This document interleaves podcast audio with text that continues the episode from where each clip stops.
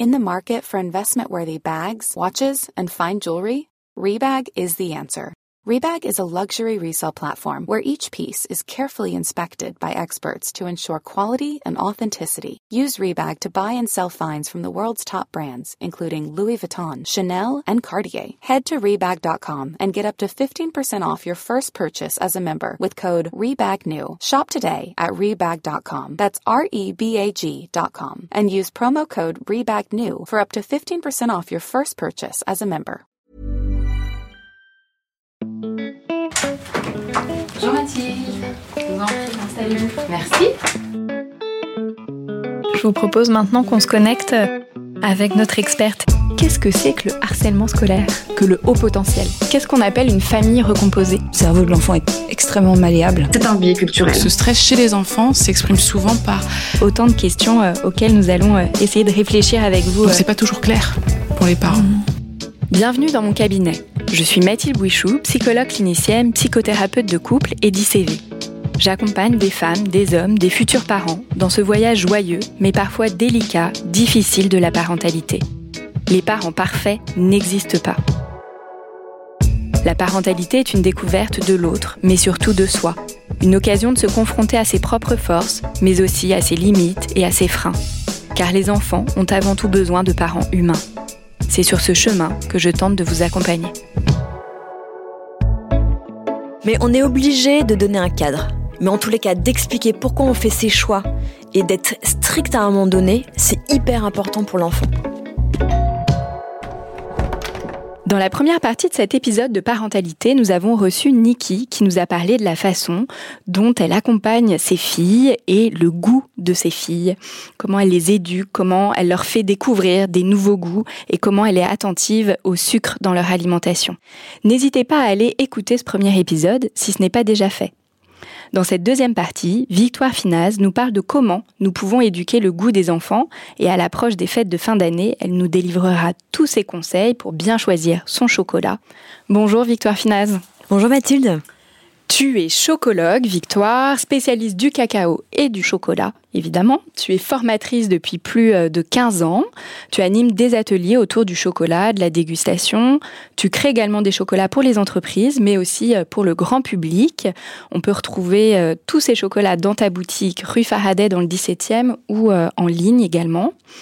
Tu es l'autrice de plusieurs livres, Chocolat, Super Chocolat et ton dernier livre, Chocolat du plaisir à la santé, que tu as coécrit avec un médecin euh, nutritionniste, le docteur euh, Afid Alol. Alors peut-être pour commencer, Victoire, est-ce que tu peux nous expliquer ce que c'est qu'une chocologue? Alors chocologue, c'est vrai qu'il n'est pas dans le dictionnaire. C'est un mot que j'ai inventé. Pas encore Pas encore, exactement. C'est un mot que j'ai inventé en 2010 pour décrire en fait finalement ce qui est devenu mon métier. C'est vrai que je me suis créé mon métier. Moi, j'ai fait des études de psychologie, donc je suis psychologue de formation. Et après, j'ai fait un master de marketing à HEC parce que je voulais travailler dans le marketing sensoriel. Donc je voulais travailler en entreprise, euh, dans le parfum ou dans la gastronomie. Ça, c'était mon projet initial. Et donc du coup, comme j'étais très sensorielle et que j'avais euh, toutes les qualités d'une psychologue, une grande sensibilité, beaucoup d'écoute, je suis partie faire ces études euh, qui finalement m'ont passionnée parce qu'en fait, je pense que tout le monde devrait faire de la psycho tellement c'est passionnant de comprendre comment on fonctionne, comment on communique, comment l'enfant se développe, comment se passent les émotions, etc c'est pas que la pathologie, euh, la psychologie, c'est aussi quand ça va bien. Et donc voilà, donc j'ai fait ces études toujours avec mon projet de marketing sensoriel. Et en fait, en parallèle, j'avais une grande alors je, je vais pas dire passion, en fait j'avais un grand amour pour le chocolat. J'étais totalement addict au chocolat, il faut le dire. Oui, en fait, il, me semble que même enfant, tu partais en vacances avec tes tablettes de chocolat dans ta valise. Ouais, exactement. je n'ai plus de secret pour toi Mathilde, on se connaît depuis tellement longtemps. Euh, exactement, en fait, le chocolat a toujours été très présent dans ma vie. Mais en fait, c'est marrant parce que tu vois, comme c'était présent en tant que gourmandise, en tant que sucrerie, même euh, en tant que petit péché mignon, hein, il faut se le dire, parce que euh, le nombre de fois que j'en ai mangé en cachette, on ne les compte plus. Du coup, je, n'imaginais pas que le chocolat puisse être un domaine dans lequel je puisse travailler. Tu vois, c'était pas assez sérieux. En tous les cas, je, chocolat, c'était le, kiff. Et puis, à côté, je me construisais un peu une voie professionnelle. Et en fait, pendant mes études de psycho, on nous annonce qu'il faut faire une thèse, etc. Et puis moi, si tu veux, je me destinais pas du tout à la clinique parce que j'ai pas la vocation. Et donc du coup, je réfléchissais, j'avais pas du tout envie de faire ma thèse sur la schizophrénie ou l'allaitement euh, ou l'autisme, enfin bref. Et donc du coup, je me suis dit bah tiens, euh, moi j'adore le chocolat, qu'est-ce que je pourrais faire euh, autour du chocolat? Je propose à mon école de faire une thèse sur les différents consommateurs selon qu'ils mangeaient du lait, du blanc ou du noir. Parce qu'en fait pour moi quand j'observe autour de moi c'est pas les mêmes personnes. Et en plus de ça on ne consomme pas de la même façon euh, je te donne un exemple, le chocolat noir, on le casse, on le croque, on le déguste pour sa saveur cacaotée, alors que le lait, on a un grand plaisir à le faire fondre dans la bouche, à le caler sous le palais, à le sussauter. Donc tu vois, même en termes de gestuel, dans la bouche, c'est pas la même chose. Et moi, ça, ça m'amusait. Bon, ça a été refusé par mon école parce qu'ils trouvaient que c'était beaucoup trop marketing. Et donc du coup, finalement, j'ai fait ma thèse sur l'expertise. Je me suis posé la question en disant, ok, on parle d'experts en vin, on parle d'experts en bière, en tableau, etc. On parle pas encore d'experts en chocolat. Est-ce qu'ils existent Et si oui, quelles sont les compétences qu'ils auraient par rapport à des novices? Donc ça a été accepté, euh, ça fait partie de la psychologie cognitive euh, qui euh, en fait va étudier notre mémoire, notre apprentissage, le vocabulaire, la reconnaissance. Et donc du coup, j'ai monté un protocole d'études et de dégustation de 8 tablettes de chocolat, 4 qui venaient de supermarché et 4 qui venaient de grands chocolatiers. Et me voilà avec mes tablettes sous le bras. Et donc, je suis allée voir des chocolatiers, des journalistes, des personnes qui dégustaient dans des clubs. Pour moi, qui était ma catégorie d'experts.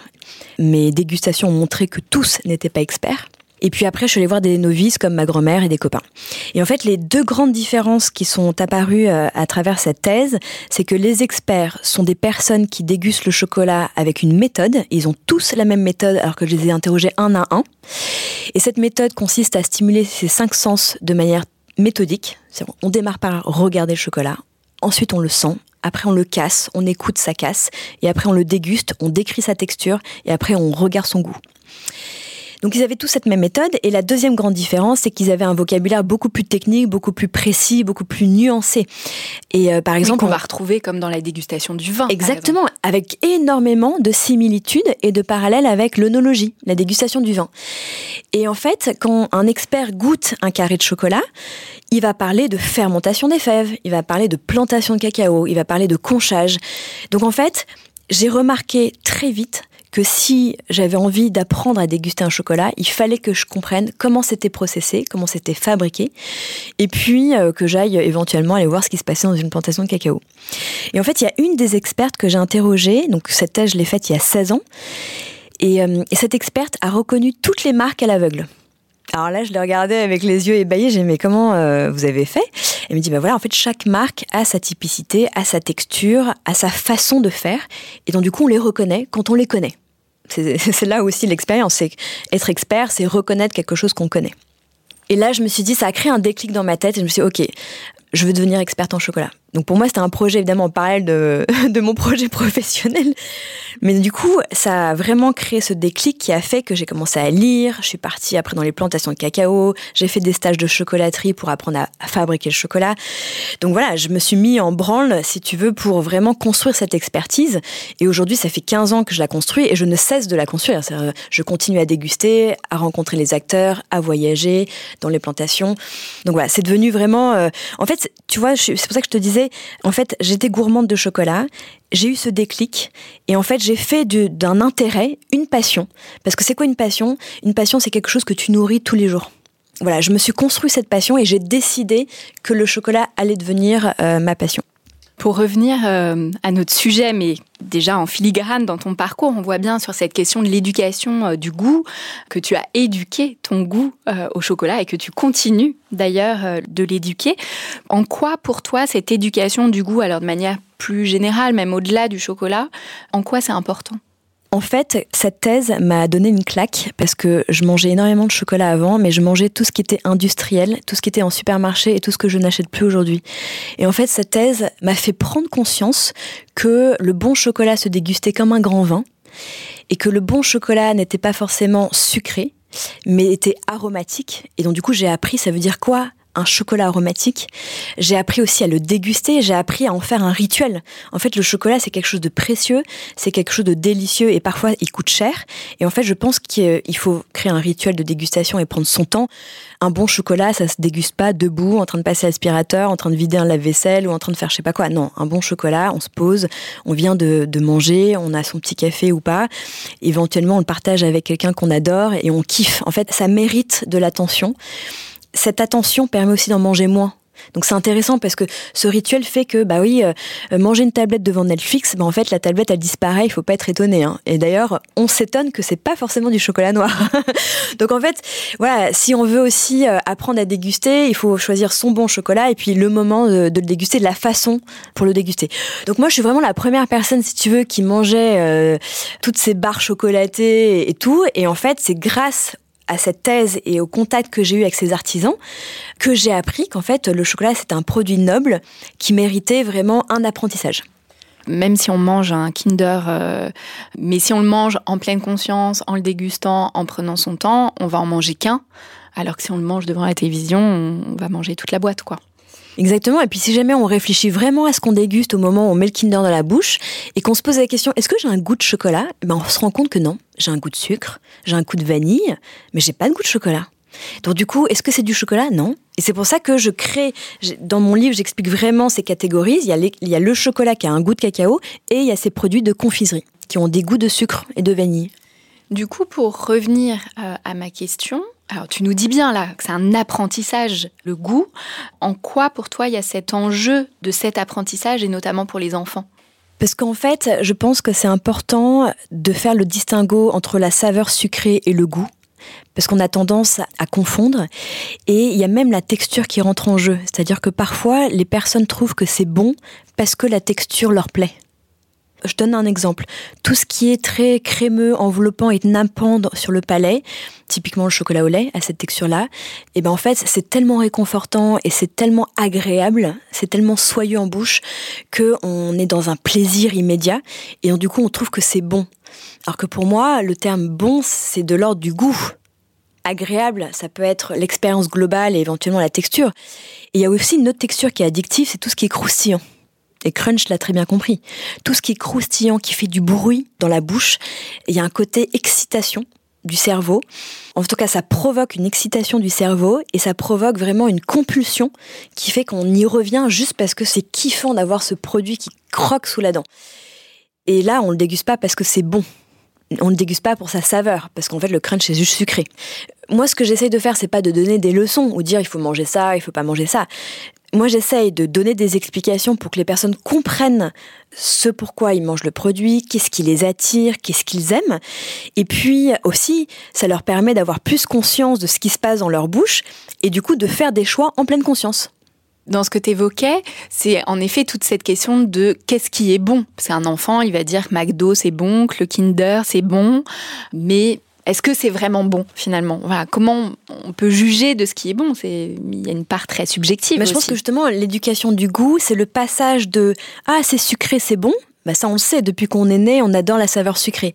Mais ah ça a du goût, c'est délicieux, il y a des arômes. Et d'ailleurs, tiens, si on s'amusait à décrire ces arômes, par exemple, j'entendais Nikki parler du fait que parfois euh, sa fille, euh, voilà, refusait les légumes ou voulait juste des gnocchis. Bah, c'est clair que les gnocchis, euh, en fait, c'est super bon. Pourquoi? Parce que c'est sucré, parce que c'est gras, parce qu'il y a une texture aussi que les enfants adorent. Et en fait, moi, je remarque, mes filles, c'est pareil. Hein. donc, j'ai les mêmes combats que Nikki sur ça. Et en fait, la solution que j'ai trouvée, c'est apporter du goût et de l'aspérité. Par exemple, de mettre du jus de citron, par exemple, de déverser une petite épice, même d'assaisonner. Aujourd'hui, il y a des sels qui ont euh, des saveurs de légumes. Il y a des poivres qui sont très très doux. On peut mettre euh, des épices que les enfants aiment bien, comme euh, ça peut être des currys, ça peut être de la muscade, ça peut être du gingembre. Parfois, voilà, ça peut être du ketchup. Alors ketchup, oui, c'est pas excellent pour la santé, mais ça apporte du goût et du coup, ça leur fait, en tout cas, manger les légumes. Et c'est un peu le but à cet âge-là.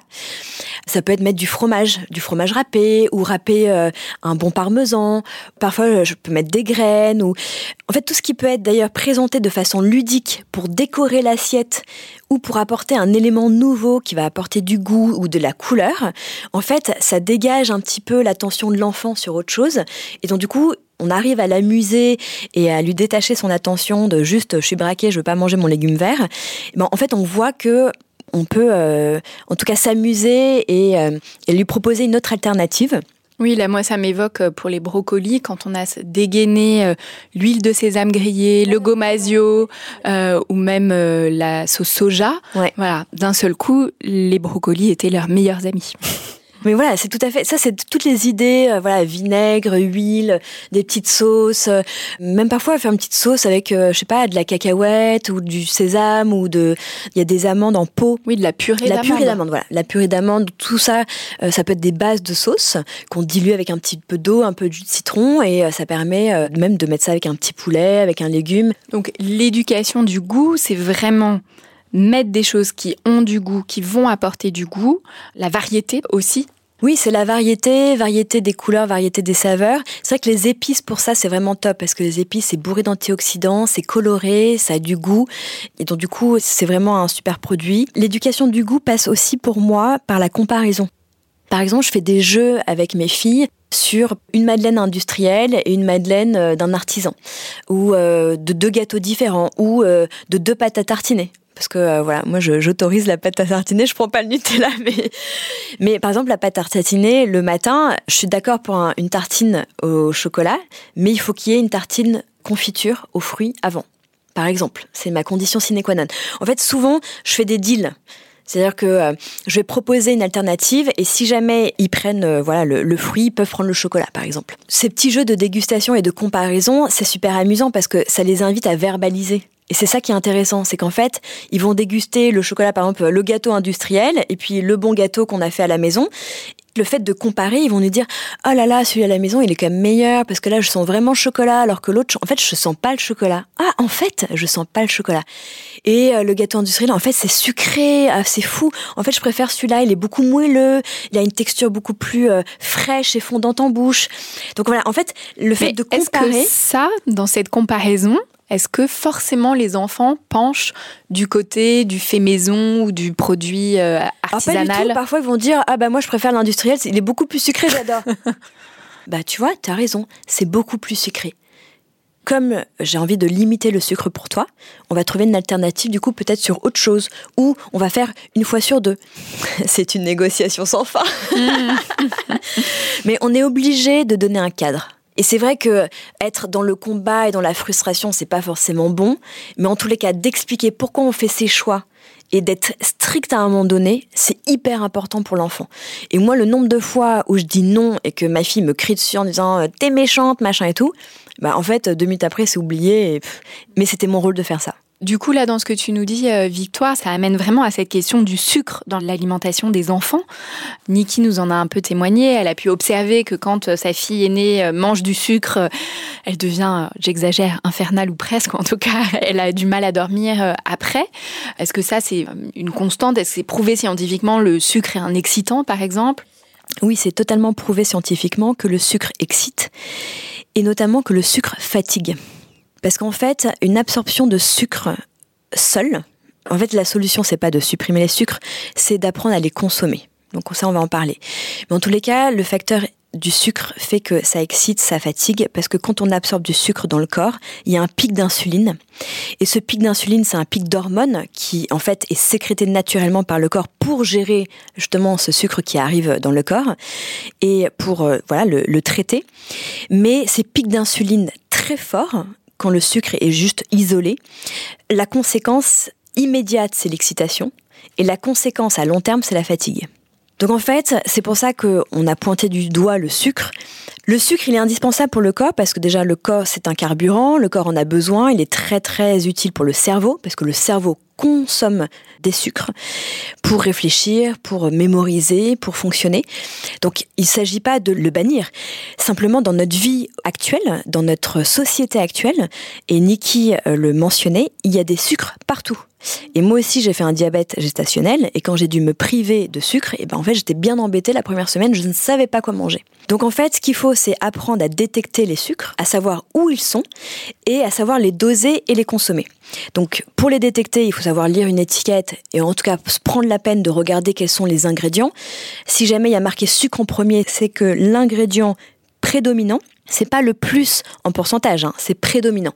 C'est-à-dire que par exemple sur 100%, si jamais il y a sucre en premier, c'est que ce sera le pourcentage le plus élevé par rapport aux autres ingrédients.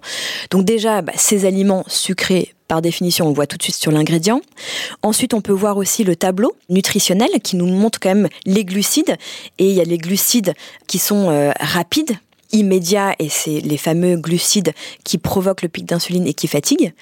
Parce que c'est vrai que les pâtes, les céréales, tout ça, ce sont des sucres indispensables. Donc en fait, ils sont essentiels pour l'alimentation et il faut qu'ils soient consommés justement d'une certaine façon. Alors maintenant, comment consommer ces sucres? Du coup, juste Victoire, pour être très clair, il vaut mieux éliminer les sucres rapides mais garder les sucres lents. Exactement. Déjà, une première chose à faire, c'est de pas être psycho par rapport au sucre. C'est de se dire, mon enfant a besoin de céréales, a besoin de riz, a besoin de pâtes, a besoin de sucre lent, a besoin de haricots. Il y a des sucres dans les haricots, dans les haricots verts, dans les légumineuses, dans les légumineuses, etc. Ce sont des bons sucres qui vont apporter du carburant, de l'énergie. Et d'ailleurs, c'est très bien de les consommer le soir parce que comme ça, ça apporte vraiment de l'énergie pour le corps qui dort, qui se remplit d'énergie. Et le lendemain, comme ça, on ne se réveille pas avec affamé. Et ça, c'est important. Et tous les grands sportifs, dans leur euh, hygiène, mangent justement ces carburants le soir avant euh, une épreuve sportive. Donc du coup, c'est bien qu'ils ont une utilité. Donc il ne s'agit pas de supprimer tous les sucres, mais de savoir de supprimer les sucres rapides. Donc c'est sûr que les jus de fruits, les sodas, les bonbons, les gâteaux, oui, tout ce qui est de l'ordre de la confiserie, tout ce qui est de l'ordre du sucre isolé, on va dire du sucre rapide, tout ça, il faut vraiment les limiter au maximum. Après, il y a des moments dans la journée où on mange des sucres. C'est le matin au petit déjeuner et le goûter. Après, on va parler des desserts, mais pour moi, c'est une autre catégorie. Donc en fait, le matin, ce qu'il faut faire, c'est de conditionner ce sucre avec des fibres. Parce qu'en fait, les fibres ont un rôle essentiel de protéger l'intestin et de limiter l'absorption des sucres. Donc à chaque fois qu'on va donner des sucres à son enfant ou un produit sucré, il faut se poser la question est-ce qu'il y a des fibres? On va prendre l'exemple du jus d'orange industriel. Il n'y a pas de fibres. Pourquoi? Parce que le jus d'orange a été complètement broyé, donc les fibres ont été broyées, donc c'est juste du sucre qui arrive, paf, une explosion de sucre dans l'estomac. Donc voilà, par exemple, le petit déjeuner doit s'accompagner donc de céréales, d'un produit riche en fibres. Alors ça peut être un fruit entier, ça peut être des céréales, ça peut être tout ce qui est riche en fibres, des fruits secs. Euh, et euh, ces fibres doivent être absorbées en premier. Et ensuite, on passe à la partie sucrée. Donc une tartine, euh, c'est très bien d'avoir une tartine, même avec du beurre, parce qu'on remarque que l'ajout de beurre sur une tartine limite l'absorption de ce qui est sur la confiture ou le miel le sucre du miel. Donc ça c'est intéressant, c'est pour ça qu'il y a plein de petites méthodes comme ça pour limiter l'absorption du sucre à la fin. Là ce que tu évoques, ça m'évoque la méthode Godès, je ne sais pas si tu connais la glucose révolution, où justement elle explique bien comment, Jessie Chospé, comment en effet il faut commencer le repas par euh, les crudités, les légumes euh, et donc les fibres. parce que c'est une vraie raison.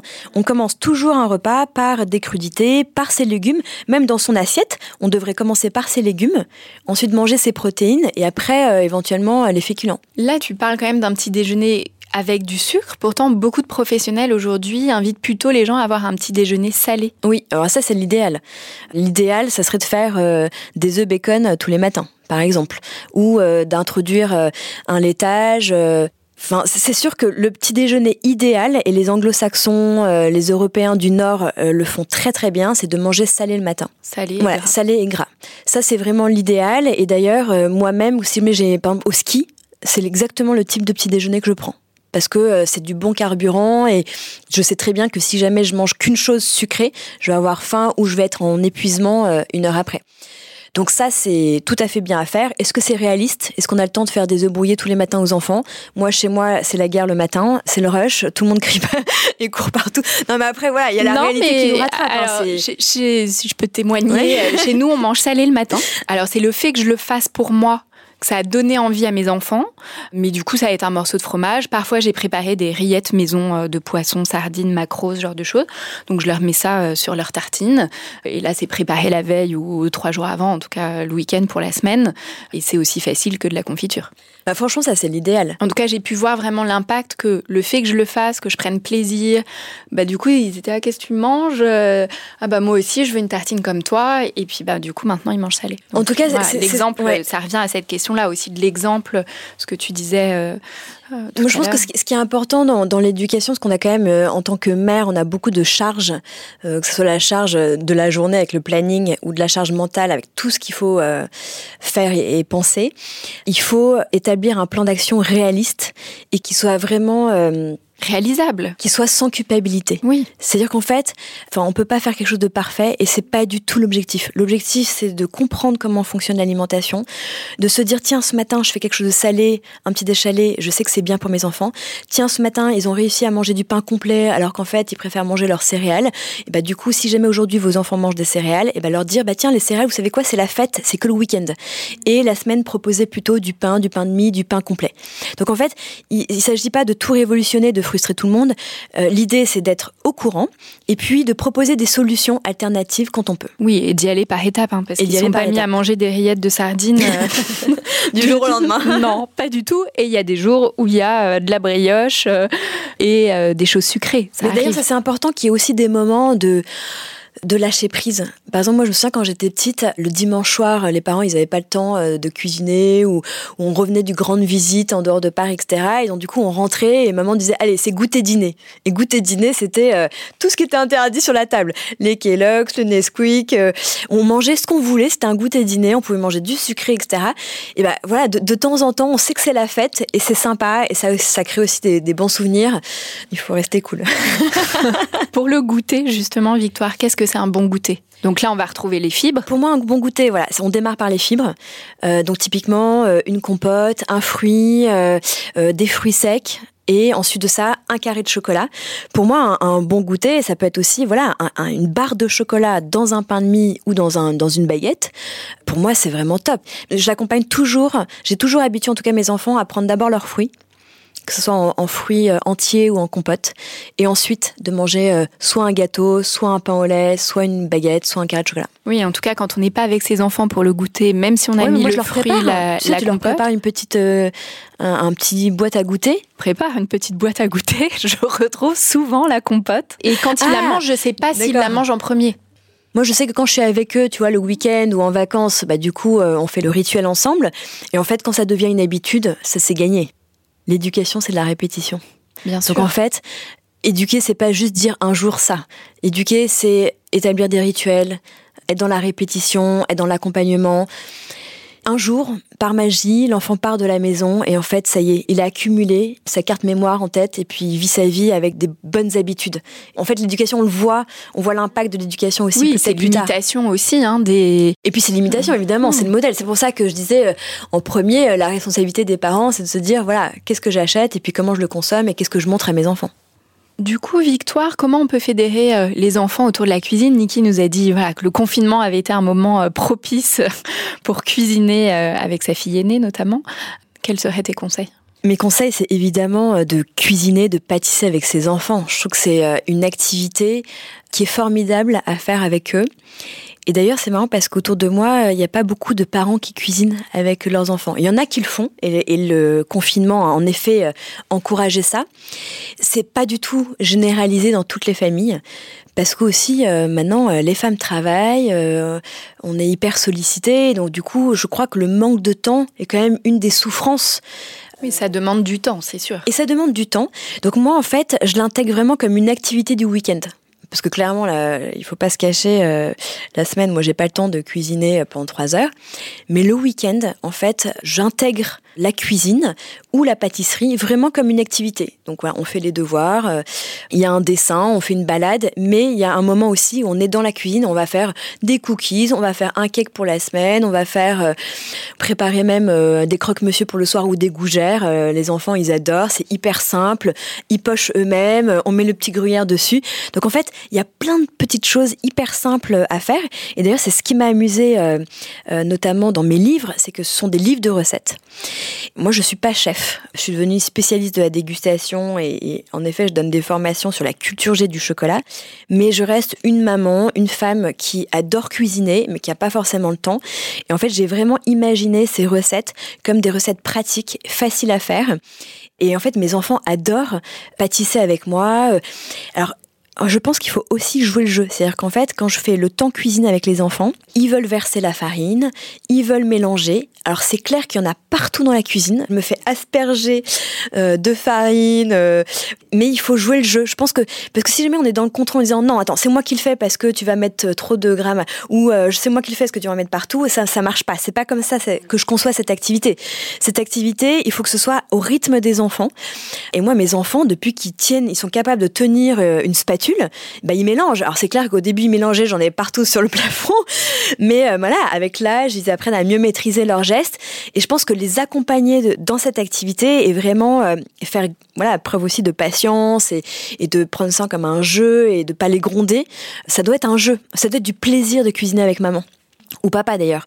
Donc du coup, euh, voilà, leur donner des petites choses faciles à faire. Euh, moi, je sais que euh, mes filles adorent et c'est des moments vraiment magiques, aussi de moments ensemble en fait, où on s'amuse ensemble. Et les enfants, ils adorent quand les parents jouent avec les enfants. Oui, et puis moi j'ai pu observer que ce sont aussi des moments où les langues se délient, où ils vont parler de ce qui a pu être difficile à l'école, ou des copains, ou en tout cas ils vont dire aussi des choses différentes parce qu'on est dans un temps de, de partage, on est dans la cuisine, on est euh, l'un à côté de l'autre, euh, on se regarde pas forcément. Donc il y a aussi dans la relation des choses différentes qui vont se jouer. Ah, mais c'est sûr que pour établir un dialogue, déjà, il faut laisser un espace de dialogue euh, ouvert, c'est-à-dire euh, le silence, c'est-à-dire euh, voilà la curiosité, des questions ouvertes, pas être dans un moment de directive, parce que c'est vrai qu'en tant que parent, on donne beaucoup de directives aux enfants, fais ci, fais ça, dépêche-toi, mets ton pyjama, machin. Et en fait, l'idée, c'est de créer aussi des moments où il y a un espace-temps qui est totalement ouvert, où on est juste là pour le combler à sa guise et c'est là où l'enfant, c'est vrai, se révèle. Et c'est intéressant. Et, puis c'est des moments, en fait, on, je vois que c'est vraiment des souvenirs qui construisent euh, l'imaginaire, le réconfort, la sécurité de l'enfant. Ça, c'est important. Est-ce que tu aurais une petite recette pour nous à l'approche des fêtes, quelque chose que les parents qui nous écoutent pourraient faire avec leurs enfants? Ah oui, moi je pense aux truffes. Moi, j'ai une recette soit de truffes, soit de truffes croustillantes. C'est tout simple, hein, c'est une ganache, c'est du, chocolat noir avec de la crème fraîche, avec un petit bouchon de rhum. On verse cette ganache dans un bol, on le laisse euh, refroidir pendant une nuit au frigidaire, et le lendemain, du coup, ça a durci, on vient avec une cuillère pour faire des boules. Donc, on les façonne nous-mêmes, donc l'enfant adore. Je râpe le chocolat et je lui donne euh, un morceau de chocolat qui doit en fait façonner et mettre en boule. Et après, il le fait rouler dans du cacao, la peau de cacao. Et voilà, et donc comme ça, ça fait des petites truffes euh, en guise de mignardise euh, après un repas et tout. Je trouve ça hyper sympa. Ou avec euh, la tasse de thé dans l'après-midi, on apporte les petites truffes. Et si on les veut croustillantes, il faut rajouter de la feuillantine. Et donc du coup, ça donne comme du praliné. Voilà. donc du coup là, en fait, c'est des truffes pralinées parce que la feuillantine sinon absorbe l'humidité. Donc il faut travailler la feuillantine avec une recette pralinée. Et donc dans mon livre justement, j'ai des cubes pralinés croustillants où là, c'est vraiment des noisettes torréfiées avec du chocolat au lait. Donc un chocolat intense en cacao, je prends un plus de 50%. Et donc du coup, je rajoute cette feuillantine et pareil, euh, voilà, on, le met dans un récipient et on le fait durcir et après on façonne ces petites truffes euh, ou on les découpe en carrés. Enfin voilà, il y a plein de... Et ça c'est ultra simple, ça peut être aussi... Euh, rouler des graissins dans du chocolat noir et les enrober de fruits secs. Euh, voilà, ça c'est des choses hyper faciles à faire parce qu'on a juste à prendre un graissin, à le tremper dans du chocolat fondu, on le décore de noisettes, on le pose sur une plaque cuisson avec une feuille et voilà, on attend que ça refroidisse. Euh, même à l'air libre, ça refroidit, euh, surtout en plein hiver dans la cuisine, la, la fenêtre entrouverte. Donc c'est quelque chose de super simple à faire.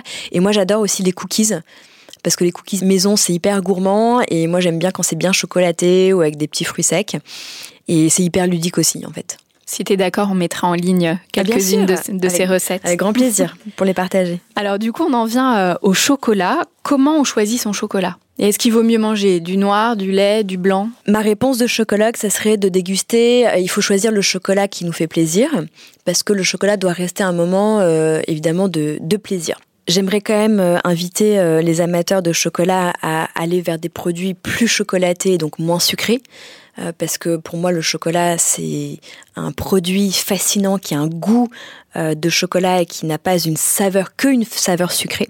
Dans le bon chocolat, c'est la présence de sucre. Par exemple, je pense à un chocolat que j'ai à la boutique en ce moment qui est un Belize 75%. Ce Belize 75%, quand on le sent, il est hyper parfumé. Ça sent un petit peu le fruit, l'acidité, euh, euh, la plantation. Et ensuite de ça, quand on le déguste, il a une attaque de caramel une attaque douce en bouche. Et après, il y a des petites notes de fruits jaunes, de fruits de la passion. Euh, et donc, du coup, c'est comme un petit bonbon acidulé qui fond en bouche. Donc, c'est un, un chocolat noir, 75% qui n'a aucune amertume, qui est hyper doux en attaque et qui propose des notes de fruits. Et pour moi, ce type de chocolat, c'est vraiment caractéristique du bon goût de chocolat. Parce qu'en fait, et c'est là où on voit que le rôle du sucre vient justement développer les arômes. J'essaie de proscrire tous les produits où il y a de la présence de cacao, mais c'est une saveur de sucre et un goût de vanille qui prône. Ça, pour moi, on en a parlé, c'était de la confiserie, etc. Donc, comment choisir son beau chocolat? Pour moi, c'est évidemment le chocolat noir ou le chocolat au lait intense en cacao. Parce que comme je te disais, j'adore le chocolat au lait.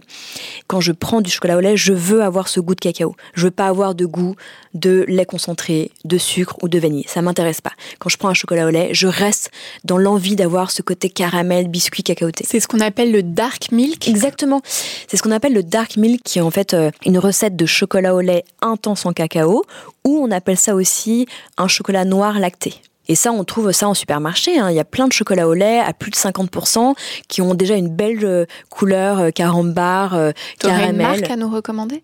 Bah, donc il y a la marque Éticable, euh, 53% ou 56%, donc qui sont des, des chocolats au lait intenses en cacao, qui sont absolument délicieux. Et après, euh, il y a leurs chocolats noirs aussi, qui sont très doux. Je pense à l'Équateur, au Pérou, qui sont vraiment une super expérience pour un chocolat noir de supermarché. Le chocolat, mais c'est peut-être pas le chocolat, c'est le cacao. Est-il bon pour la santé? Alors justement, quand on dit le chocolat est bon pour la santé, oui, en fait, qu'est-ce qui est bon pour la santé dans le chocolat? C'est le cacao.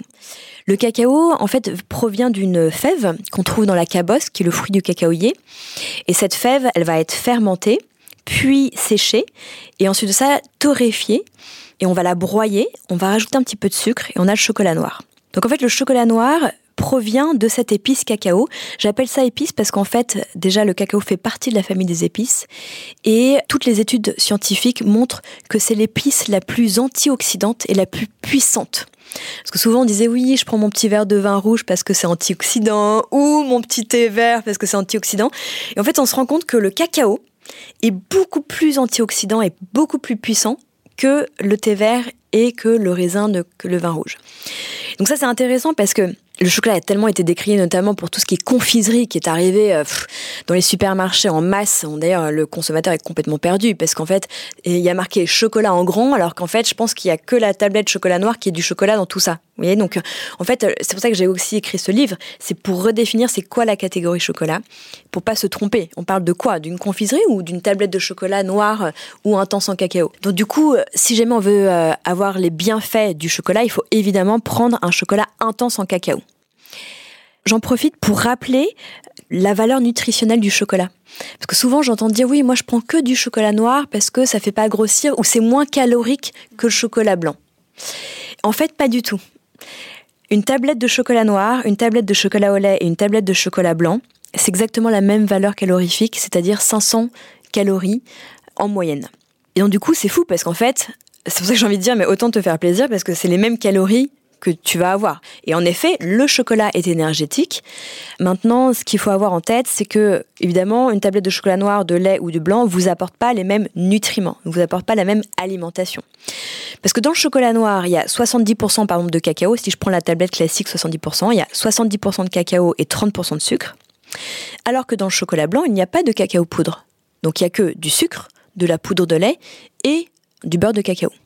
Donc en fait, on se rend compte que déjà il manque l'ingrédient principal qui est le cacao, qui est de couleur marron, qui est cette fameuse épice magique et antioxydante. Donc déjà, il n'y a pas d'antioxydant le chocolat blanc ce qui est intéressant, c'est de se dire aussi que ces deux produits se consomment pas de la même façon parce que un carré de chocolat noir ou même une barre, quand vous avez déjà mangé une barre de chocolat noir, je peux vous dire que vos papilles, elles vous disent quand même un peu stop naturellement parce que le cacao, donc c'est tannique, c'est fort, c'est très nourrissant et ça rassasie très vite. Alors que le chocolat blanc, il n'y a pas de tanin. Il n'y a que de la douceur et du sucre le sucre appelant le sucre, en fait, je peux vous dire que la tablette de chocolat blanc, et même moi, je peux me faire prendre dans ce piège-là, on peut la terminer très vite. Et donc, du coup, c'est pour ça que j'encourage aussi la consommation de chocolat noir intense en cacao.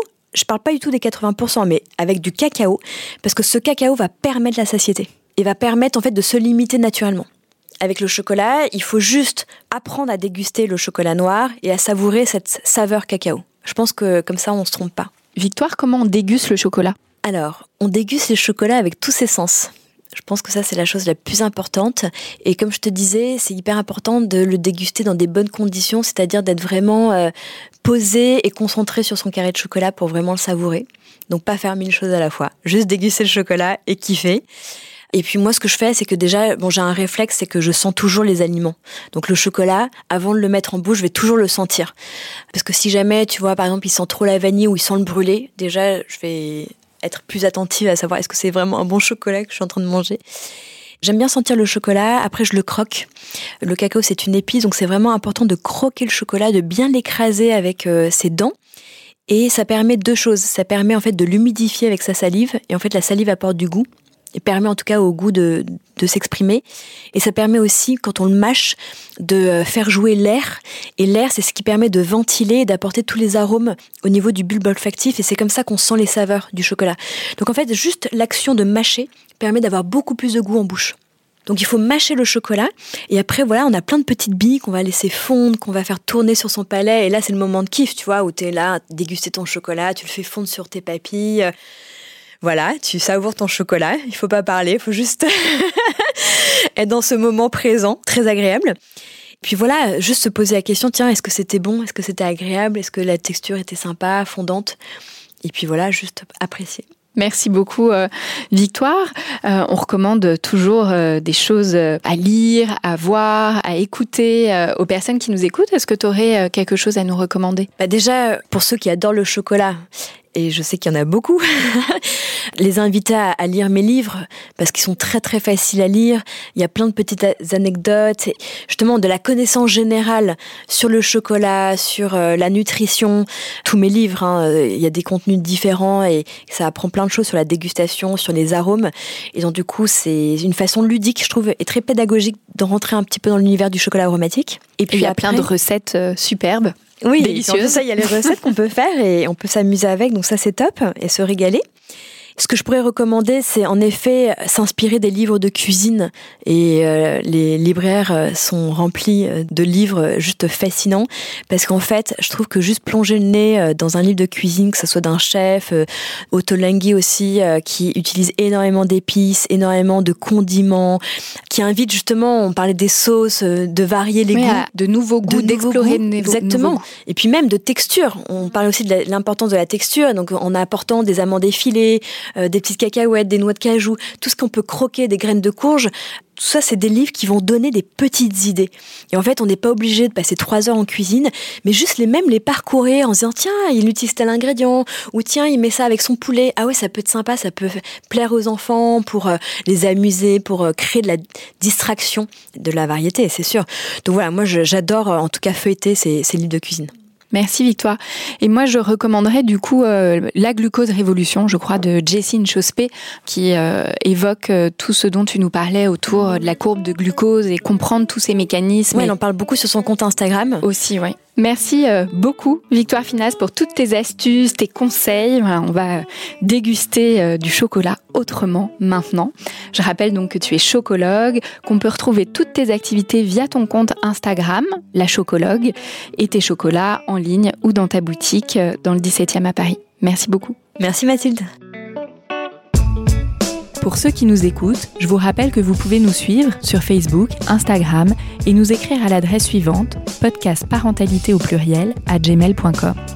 Si vous avez aimé, n'hésitez pas à liker et à noter, et on se retrouve dans un prochain épisode.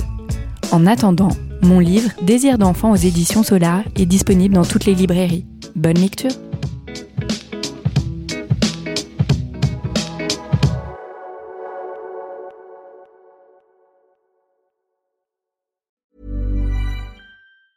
Mom deserves the best, and there's no better place to shop for Mother's Day than Whole Foods Market. They're your destination for unbeatable savings, from premium gifts to show-stopping flowers and irresistible desserts. Start by saving 33% with Prime on all body care and candles. Then get a 15-stem bunch of tulips for just $9.99 each with Prime. Round out Mom's menu with festive rosé, irresistible berry chantilly cake, and more special treats. Come celebrate Mother's Day at Whole Foods Market.